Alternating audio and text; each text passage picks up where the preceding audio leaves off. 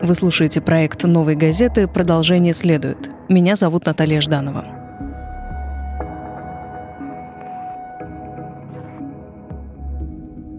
В этом подкасте мы говорим о событиях недавнего прошлого, которые продолжают влиять на нашу жизнь сегодня. И в ближайших выпусках мы собираемся рассказать о событиях в Украине в 2014 о Майдане, аннексии Крыма и войне в Донбассе. Ну а сегодня специальный эпизод об одной из трагедий тех дней – сбитом малазийском Боинге. Этот выпуск подготовили мои коллеги Павел Каныгин и Петр Рузавин.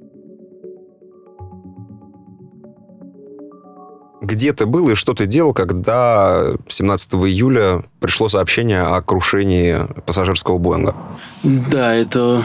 Я помню, что мы сидели в кафе, нас было очень много журналистов, которые только что вернулись из Украины, из Донбасса. Самые разные были журналисты и международники, были журналисты и украинских СМИ были журналисты и, скажем так, противоположных взглядов, но тем не менее всех, все как-то были объединены идеей того, что мы все живы, невредимы и оказались в Москве, куда приехали в своей редакции с уже готовыми репортажами, давно отправленными. И среди нас был Олаф Кунс и Петр Шламовский. Пришла новость о том, что в небе над Донбассом сбит пассажирский самолет. И Олаф вместе с Петей оказались первыми журналистами, практически первыми, кто прибыл на место крушения. Да, я тут самолет сбили на месте крушения. Это гражданский. Малайзия. Иностранцы. Ну да, это... А кто им тут коридор дал? Гражданских убираем, убираем, убираем всех! Когда мы туда приехали, в это поле, говорю же тебе, э, там не было э, уже, то есть никого, так сказать, из, из военных. Там были только МЧС и мы. И мы договорились с МЧС, что мы спим в палатке у них. И мы остались в этом поле на ночь. Тут еще из села принесли каких-то пирожков, значит, там у них какое-то молоко принесли, значит, все вот это вот мы сидели, пили. И, и столик такой раскладной. И вот с двух сторон от этого столика в темноте, просто так это не видно.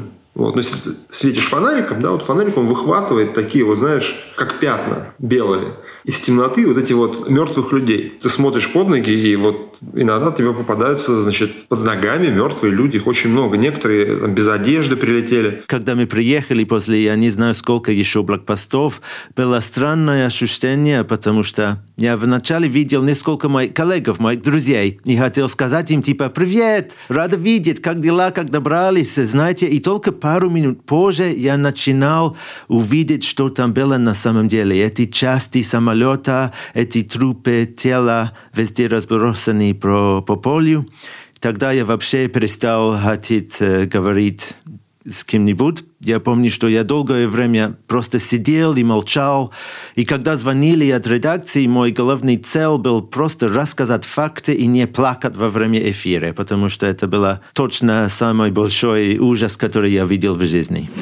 Вот как вспоминали, собственно, эти первые дни после крушения Боинга журналисты, которые работали на месте, Петя Шеломовский, Аня Немцова и Гулливер Грег.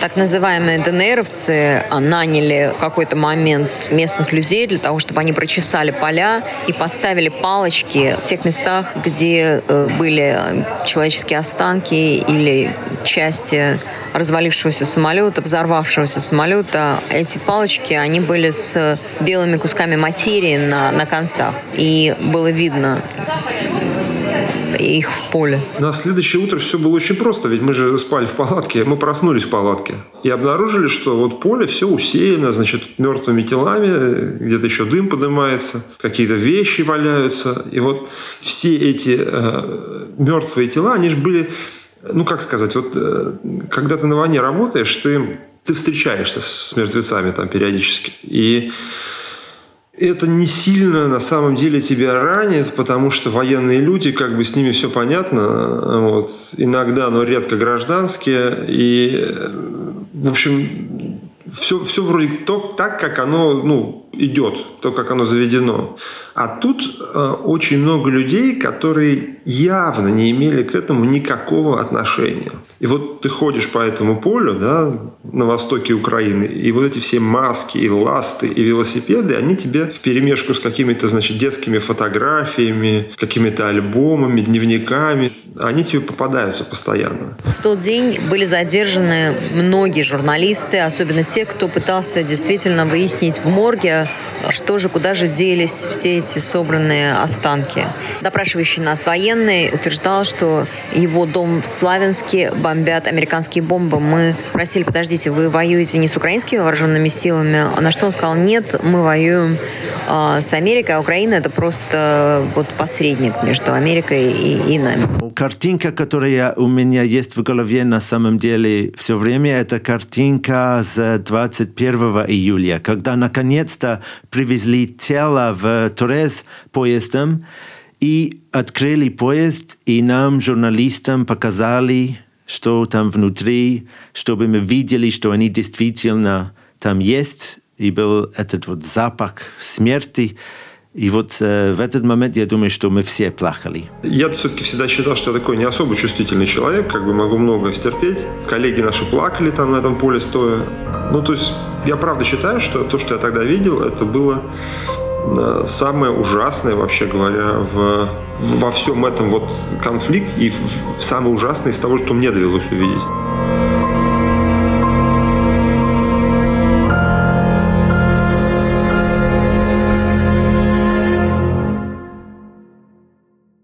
Почему ты не поехал?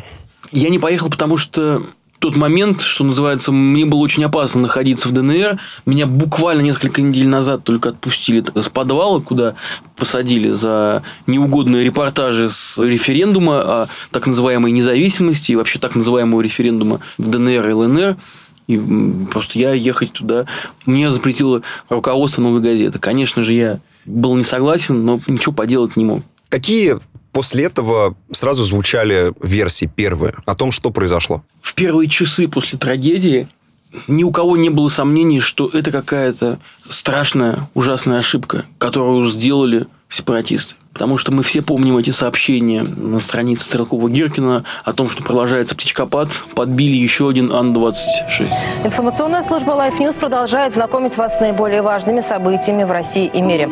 Ополченцы сообщают, что им удалось сбить еще один транспортный самолет украинских военно-воздушных сил. Это произошло над городом Торез, самопровозглашенной Донецкой республики. Все произошло около пяти часов вечера по московскому времени. Над городом пролетал Ан-26. Внезапно в него врезалась ракета, раздался взрыв, самолет начал падать. Мы все помним сообщения близких к сепаратистам сайтов о том, что наконец-то наконец мы очистили небо от э, карателей и украинских, значит, вот этих вот военных. И я сам лично разговаривал в тот день, спустя несколько часов, да, когда вот, пошли эти сообщения с пресс-секретарем э, Луганской Народной Республики Оксаной Чигрина, и я спросил ее, действительно так? И ответ ее был такой – а нечего было летать над зоной конфликта. Сколько у нас здесь гибнет детей, уже сколько погибло детей за эти э, три месяца, что здесь происходит война, так вот теперь пусть они тоже пожалеют. Конечно, меня этот ответ очень сильно поразил, это была очень эмоциональная реакция, но по ней мы могли понять, и тогда я это прекрасно понял, что для людей, которые там находятся, это не, не, не что-то такое удивительное, не что-то сверхъестественное. Ну да, действительно, подбили самолет по ошибке. Да, у нас война, да, такое бывает. И, может быть, именно в тот момент у тех, кто принимает решение на самом верху, были две опции. Согласиться – признать, что действительно произошла эта ужасная ошибка. Каким-то образом оружие, мощное оружие оказалось у сепаратистов, и оно попало не в ту цель. И другая опция. От всего отказываться, все отрицать, а там как-нибудь разберемся. К большому сожалению, именно по второму сценарию пошла история.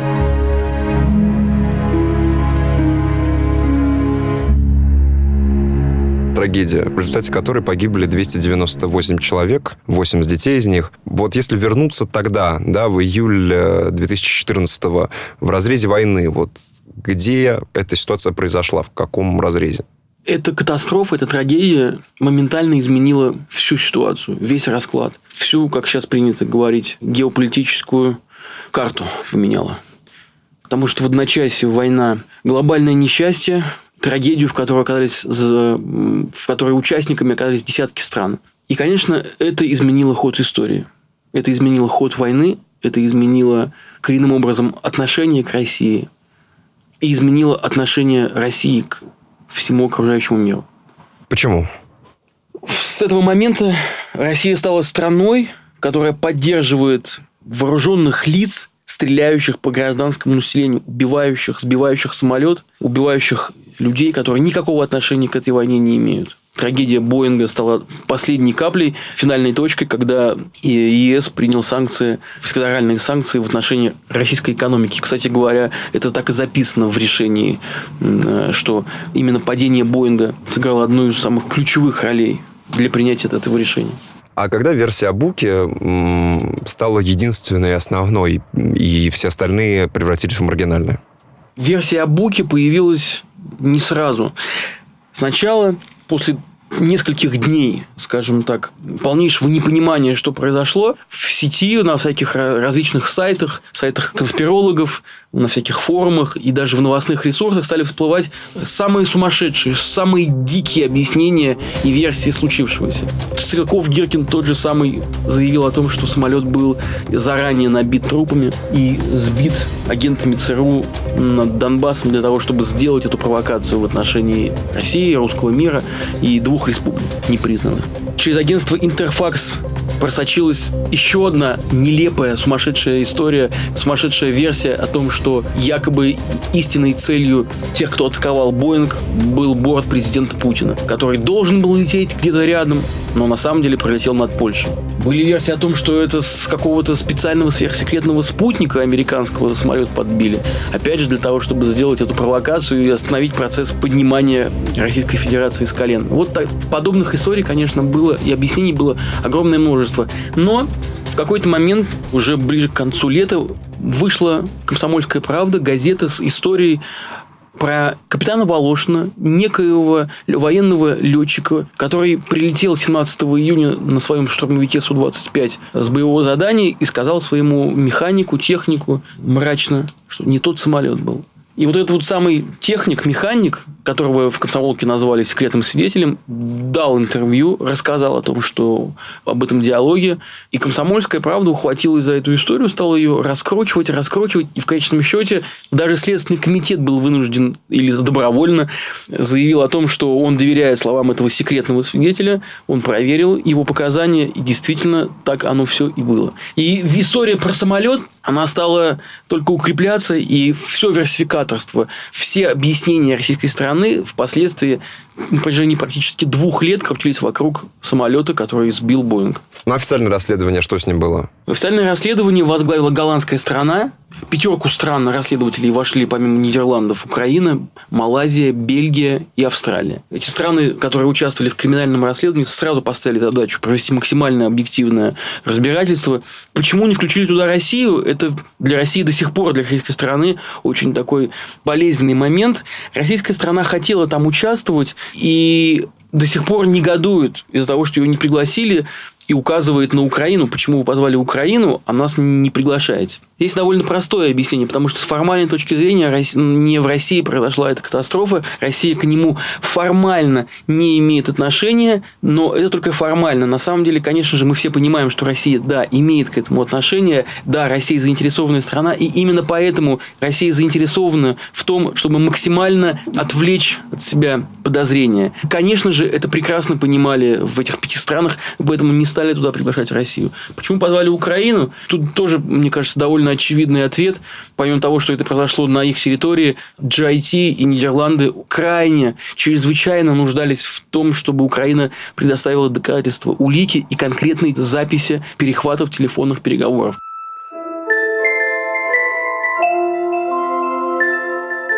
Вскоре после крушения Боинга Нидерланды заявили, что намерены взять на себя все расследование трагедии. Помимо них, в группу стран-участниц расследования также вошли Малайзия, Украина, Бельгия и Австралия. Вместе они смогли доказать, что малазийский Боинг был сбит с помощью ракеты комплекса «Бук», который был доставлен и передан в Донбасс сепаратистам российскими военными. Несколько изданий в России и за рубежом, включая «Новую газету», также объявили о проведении собственных расследований. Но помимо всех них свой поиск начали и семьи погибших. Спустя три месяца после гибели MH17 племянницу Робби Дейзи все еще не могли найти. И он решил, что поедет в Донбасс на поиск самостоятельно. Прилетев в Киев, он смог договориться, что сепаратистские власти в Донецке обеспечат ему эту возможность. Вместе с Робби поехали и голландские журналисты. Когда они прибыли на место, то многие части самолета лежали еще на земле, повсюду были разбросаны личные вещи.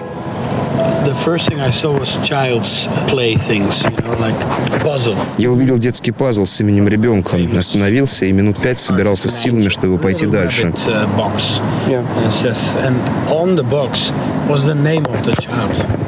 And uh, I couldn't go any further. I had to Uh, Я буквально не мог дышать.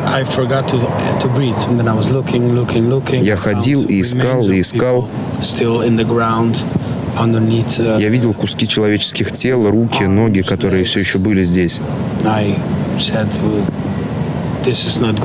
Я сказал нашим репортерам, это неправильно. Почему это не увезено в Нидерланды? Почему?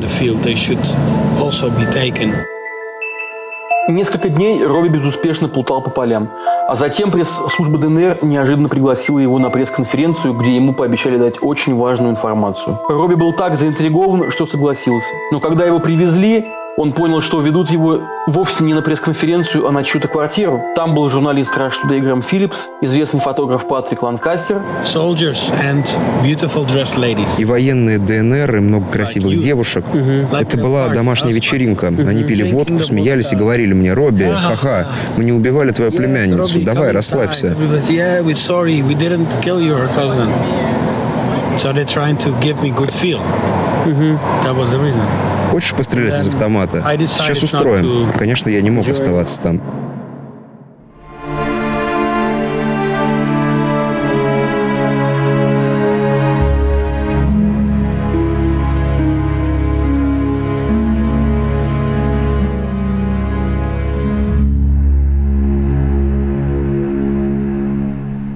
Версия с э, Алмаза Антея когда она возникла, и вот с твоей точки зрения какие-то ее основные пункты и ее вообще смысл этого спецпроекта под названием «Алмазанте» и его расследование? Версия с «Алмазанте» запуске Бука из села Зарощинское возникла сразу же после того, как стало ясно, к чему ведет расследование голландской стороны и международного следствия собственно, GIT, куда входит Голландия. Российской стране, конечно же, понадобилось сформулировать свою собственную позицию по вопросу того, чей это был Бук и откуда он стрелял. И этим занялся госконцерн «Алмаз Антей». Ни у кого нет сомнений, что госконцерн выполнил роль подрядчика, что называется, в этой истории. По крайней мере, я в этом не сомневаюсь. И вполне приемлемо говорить о том, что «Алмаз Антей» сформировал российскую позицию по этому вопросу.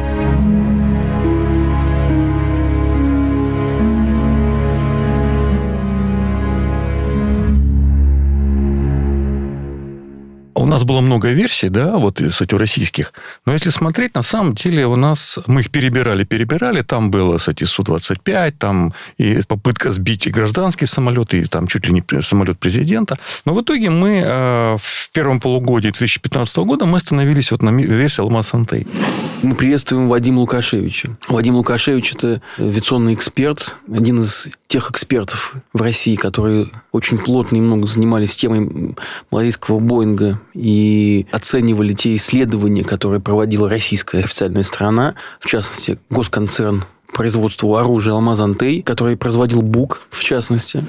Версия «Алмаз Антей», а она интересна чем? Во-первых, ее выдвигает концерн. Концерн, входящий в топ-10 мировых торговцев оружием это суперконцерн, там у него порядка там, 70-80 предприятий входит. То есть это очень солидный уровень. Дальше, это разработчик. И они а, спекулируют именно этим, что так как они разработчики, то они знают о своей продукции, о буке больше, чем кто бы то ни было. Именно поэтому они имеют вот такая, массу данных по его разработке, испытаниям, они все секретные, и они, и о них знает только концерн Алмаз-Антей. То есть у них какие-то уникальные, исключительные компетенции, поэтому любой другой, который не имеет отношения к Алмаз-Антею, с ними спорить не может. Он как бы заведомо ниже уровнем с точки зрения информированности, с точки зрения владения какими-то данными и так далее. Они провели два натурных эксперимента, то есть настоящие эксперименты со взрывами, в первом случае боеголовки, а в другом случае вообще полномасштабные ракеты. Вот, о носовой части Л-86 эксперимент стоимостью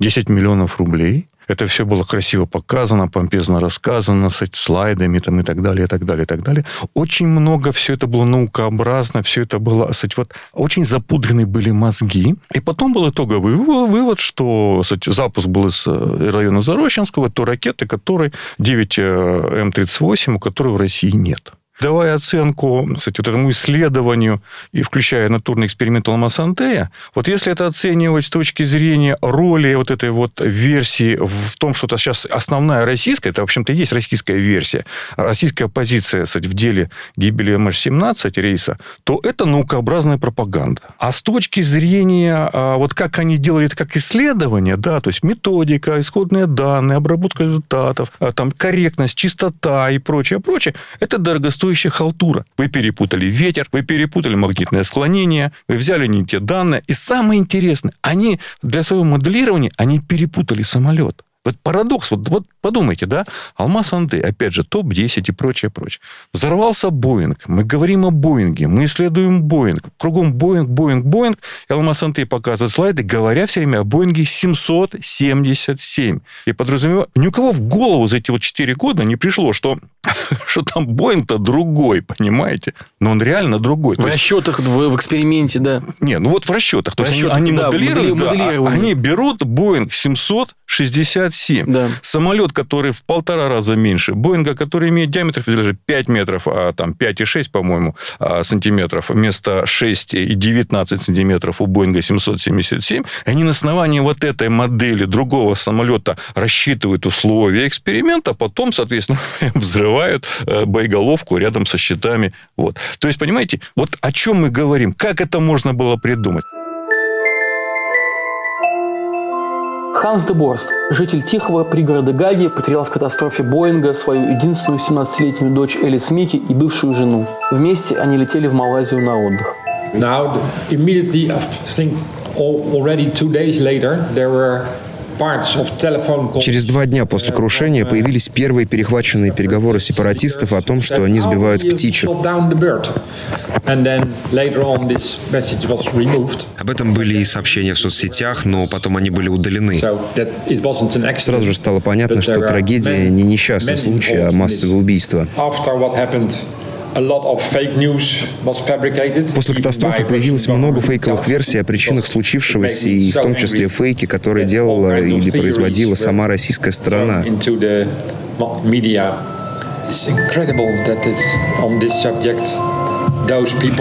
Это невероятно, но Москва с самого начала не была заинтересована в расследовании и все делала только, чтобы отвести от себя подозрения и обвинить Украину. Вы знакомы с этим заявлением премьер-министра Малайзии, который в мае этого года заявил о том, что он не доверяет выводам международного расследования, выводам Джайти? Знаете, вот участие Малайзии здесь очень интересно, хотя бы потому, что начнем с того, что мы одни из крупнейших потребителей пальмового масла малазийского. Дальше. Мы одни из крупнейших поставщиков вооружений Малайзии. И я хочу сказать, что предыдущего, кстати, премьер-министра этого Раджива Назака, да, если я правильно его называю, вот его сняли с, с коррупционным скандалом 600 с лишним миллионов долларов, которые ему подарил Саудовский принц. То есть там людей, причем пробы, клима ставить негде. Но у того премьера в, на борту погибла дальняя родственница, то ли там какая-то теща, то ли там кто-то еще. И он, в общем-то, принимал участие в изволении, договаривался с сепаратистами о, там, о черных яичках и прочее. Пришел новый, ну там, в общем, понимаете как, вот они настолько с нами завязаны, это настолько коррупционное, кстати, руководство. То есть исторические некие экономические связи, да, торговля оружием. Поэтому, а более того, вот сейчас Европа отказалась от закупок палевого масла. Они раньше его покупали для просто биотоплива. И сейчас у них Россия свет в окошке. И им платить нечем за оружие. И мы соглашаемся брать пальмовое масло в оплату за поставки оружия. А мы им поставляем, ну, практически все. Кроме, может быть, только кроме кстати, авианосцев подводных лодок. И понимаете, при такой смычке, да, при, при, естественно, при таких откатах, которые всегда там, кстати, подразумеваются, естественно, что он скажет то, что нужно. И вот это одна из причин, когда нам говорят, что а вот Малайзия не допущена. То есть, на самом деле, Малайзия там, ну, в таком на поводке. То есть, она вроде как бы формально члены уголовного расследования, но и не до конца допускают, потому что они прекрасно понимают, все, что будет известно малазийцам, будет известно нам. У этого суда, опять же, на международной арене для, для России мы не признаем. Весь мир признает. Выносится некое решение. Объявляются виновные. А, назначается, возможно, компенсация. Что в этом плане делает или не делает Москва? И как мы дальше взаимодействуем с внешним миром? Надо понимать сейчас момент какой. Сейчас предъявлено обвинение четырем персоналиям, а это не, вина, не ответственность государства. Да? Угу. Это, вот этот вот суд, это наказывает физических лиц. Вот даже если будет признано, что невиновные, а, то вот это вот как бы проброс на государство, да, вина государства, это все-таки уже, э, я не знаю, как это будет реализовано. По большому счету, конечно, это ответственность генерального штаба безусловно. Вот. Но а сможет ли суд вот эту вот юридическую ответственность от этих персоналей, да, которые вот уже угу. объявлены и еще будут объявлены, вот э, как бы Вывести протянуть на... на страну, это вопрос. Поэтому сейчас многие знают, да, или, или думают, что знают правду, но когда пройдет суд, это станет совершенно очевидно. И вот тогда уже реально, да, мы станем не просто страной изгоем, мы станем международным преступником.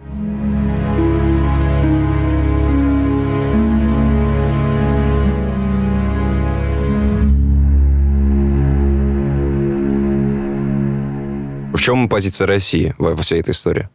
Позиция России, изучая все детали расследования Алмаз Антея, Комсомольской правды, Life News и других ресурсов, изучая заявления спикеров, официальных, там, Марии Захаровой, Дмитрия Пескова, министров, президентов, я прихожу к выводу о том, что истинной целью российской страны является не поиск правды и фактов в деле о Боинга, а наоборот сокрытие этих фактов. Такое ощущение, что вот огромным количеством, разнообразием этих версий, вбросами всевозможных, всевозможных теорий и объяснений Россия и, в частности, Москва официальная добивается довольно простой цели сформулировать идею о том, что истина не существует, что ее поиск не имеет смысла, потому что никто никогда не узнает правды.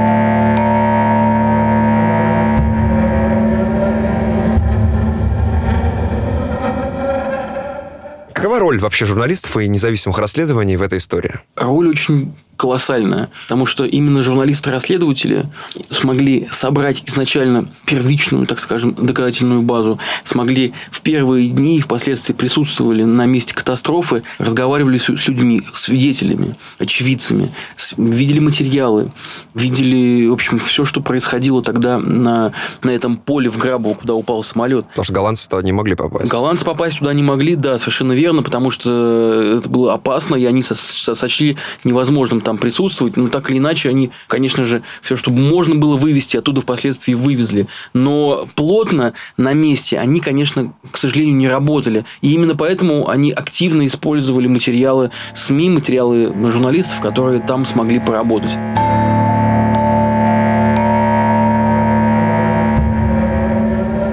Зарощенском, откуда, по версии Алмаз Антеи, российской стороны был запуск БУКа украинскими военными. Так вот, здесь тоже очень важно было поговорить с людьми из этого села и узнать, действительно ли там был какой-то БУК, действительно ли там были украинские военные.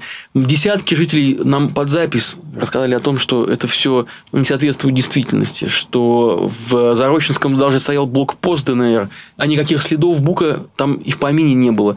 И, конечно же, на, э, то только на одном этом вся версия «Алмаз Антея» полетела и российской стороны, полетела в Тартары. Конечно же, велика роль исследователей из Bellingcat, которые в своих расчетах, в своем анализе данных, конечно же, превзошли любые, наверное, э, аналитические службы различных государств, потому что они смогли такую базу собрать в этом деле, что, в общем-то, многие вещи стали как на ладони, очевидно. Расскажи, как ты устанавливал э, личность, э, как мы считаем, в общем, имеющую причастность к этому запуску?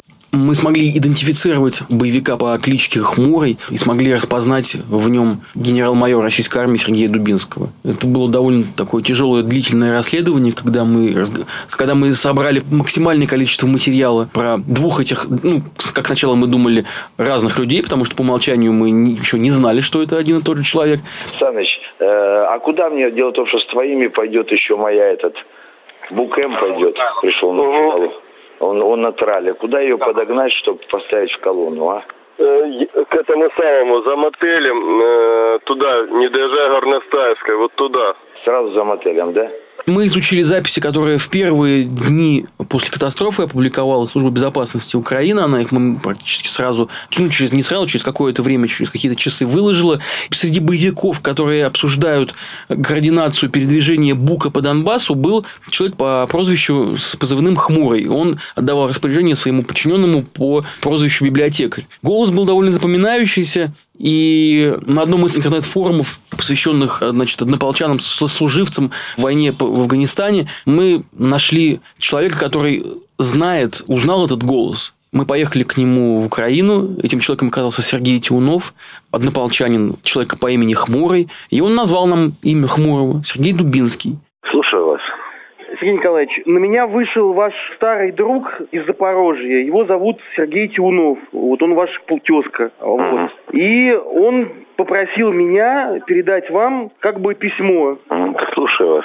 Вот. И, собственно, я хотел, ну, я вот эту просьбу его хотел бы исполнить, поскольку я, я один из немногих журналистов, кто может ездить и на Украину, и работать в России. Подождите секунду. Это у вас э, были неприятности в Донецке? с МКБ и так далее? Э, ну, были, были в свое время неприятности, да. Он сказал, что это его голос. Но для того, чтобы удостовериться окончательно в этом, нам надо было поговорить с самим Хмурым. И я предложил ему встречу. Я позвонил этому человеку, но, к сожалению, он от встречи отказался. Это было в Ростове. Он живет в Ростове. Я тоже приехал в Ростов. Но он поговорил со мной по телефону, и этого было достаточно. Мы взяли образцы голоса Сергея Дубинского, образцы голоса Хмурого, отправили их в лабораторию университета в Гетеборге в Швеции. И эксперты, криминалисты, сопоставив два этих образца, сделали заключение, что это один и тот же человек.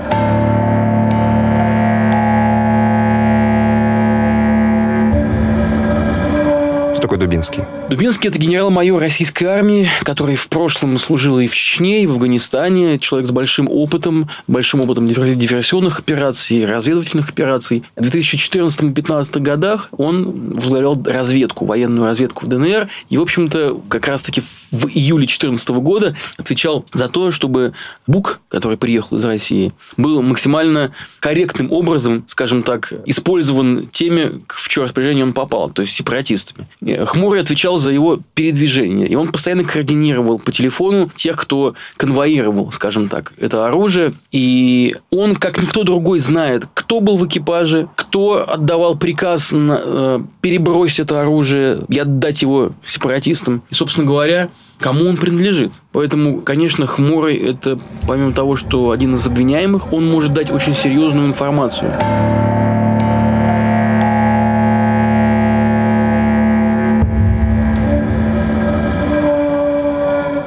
Искали подтверждение через э, открытых источников или через собственных источников, которые, ну, наш уровень, скажем, порога доказательственной стоимости, он такой, который достаточно для, для журналистики. Когда мы себя, мы уверены для себя, что что-то правда, мы его пишем.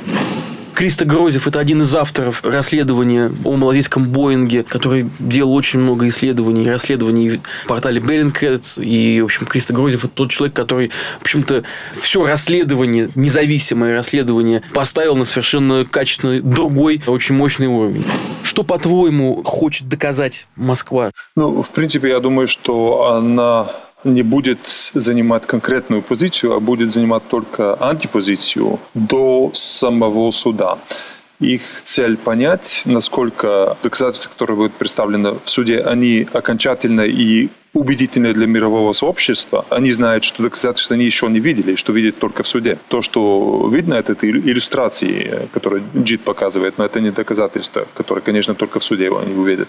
Поэтому я думаю, что позиция, которую сейчас мы слышим, она временная, временная позиция, она цель угу. делегитимировать вообще процесс насколько можно, но когда они увидят реальные доказательства в суде, именно тогда они пойдут, по-моему, на какие-то компромиссные договоры. Что от этого выйдет, Ну, сдадут ли они, скажем, Гиркина и скажут, ну, он ни при чем, он не наш чувак, он какой-то там сумасшедший сепаратист, или свалят вину на кого-то из уже покойных там военных, я не знаю, но какой-то компромисс в итоге будет, потому что, по-моему, доказательства будут неопровержимыми. Нас всех учили, что всегда правда в конце концов раскрывается. Но здесь мы видим на примере российских властей, что как будто бы они этого не опасаются. Но если правда раскроется через 20 лет, это уже неправда. А вот помним случай с э, корейским Боингом, который в 80-х годах упал. Тогда все понимали, какая правда, но угу. Советскому Союзу и России отняло сколько там, 20 лет, чтобы признать это. Да. А все это время люди, которые идеологически верили ну, Советскому Союзу, они продолжали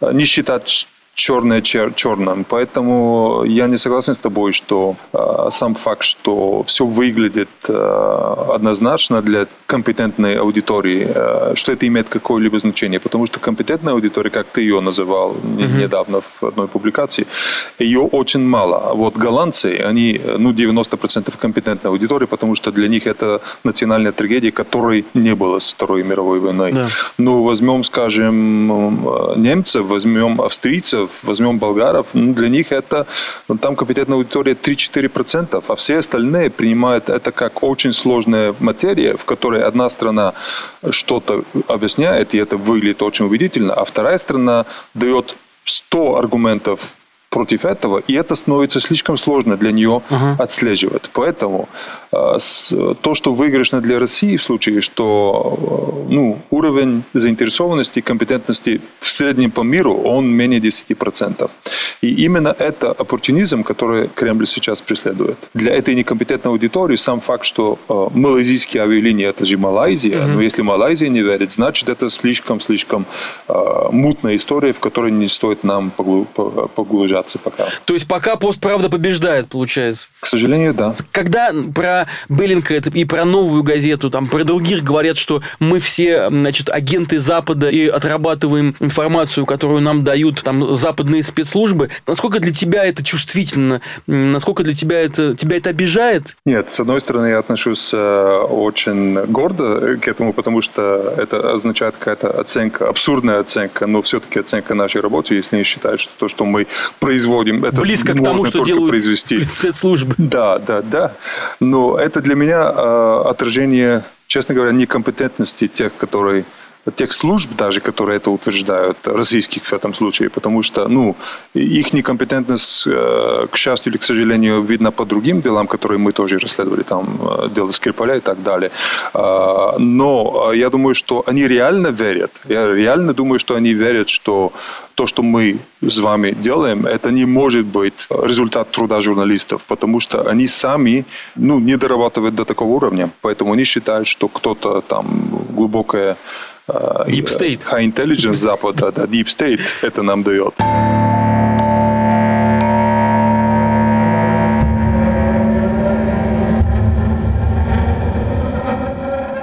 Ты был, соответственно, сейчас на, в Голландии, на, когда было пятилетие крушения Боинга. Расскажи... Пятая годовщина, да. Пятой годовщине. Расскажи, что там было, как это происходило, с кем ты там общался? Я смог поговорить со многими родственниками, которых давно уже не видел, с которыми я знаком, но не все они имеют возможность приехать, например, в Нидерланды. Много австралийцев, много англичан, немцы. Но все они раз в году собираются 17 июля, ну, по крайней мере, большая часть, в, на церемонию памяти, которая проходит в специально созданном парке рядом с аэропортом Скипхолл. Там высажена чудесная аллея из деревьев. Там высажены подсолнухи. И подсолнухи не просто так. Подсолнухи потому, что, если вы помните, самолет Боинг падал на поля желтые от подсолнухов. И родственники, семьи погибших решили посадить в этом парке подсолнухи в память от своих любимых.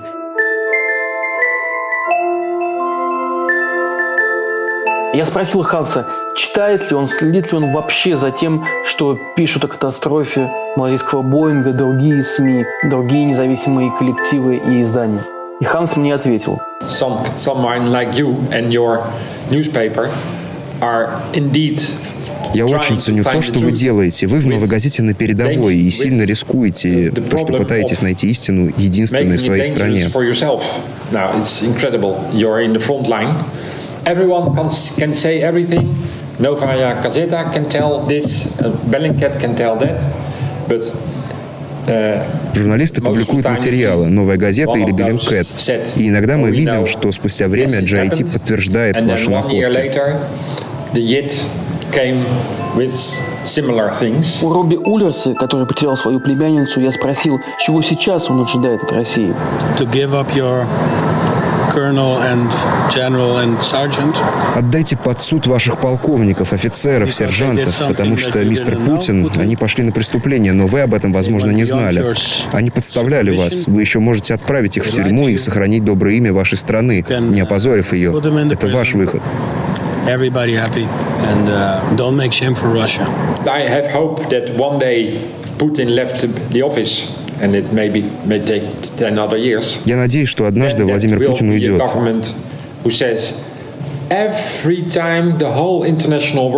И новое правительство пойдет на признание. And it, I hope it, they feel a bit pain of it, and that then at that moment they will say, okay, after so many years, да, мы, это наша вина. Но я сомневаюсь, мало шансов. I doubt it. В свою поездку в Донбасс Робби Уиллерс так и не смог найти племянницу Дейзи. Тем не менее, сюжет о его рискованном путешествии вышел на национальном телевидении Нидерландов, а после этого правительство страны приняло решение найти возможность еще раз тщательно исследовать место крушения самолета. Вскоре Дейзи опознали по фрагменту бедра, которое было найдено в поле близ деревни Грабово. На что надеются семьи, куда приведет это расследование? Семьи родственники погибших? Люди, конечно, надеются на то, что, во-первых, истина будет установлена, что будут названы те, кто находился в экипаже, во-вторых, что будут названы те, кто отдавал им приказ, и будет установлена вся, скажем так, цепочка командная. Кто был инициатором, скажем, кто отдавал приказ первым, кто поставил это оружие в Донбасс.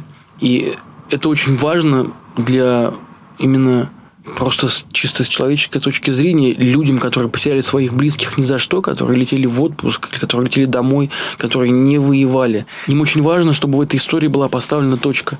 Им очень важно успокоить самих себя и попытаться хоть как-то. Понятно, что это никак ты не компенсируешь, никак ты не возместишь эту потерю, эту утрату.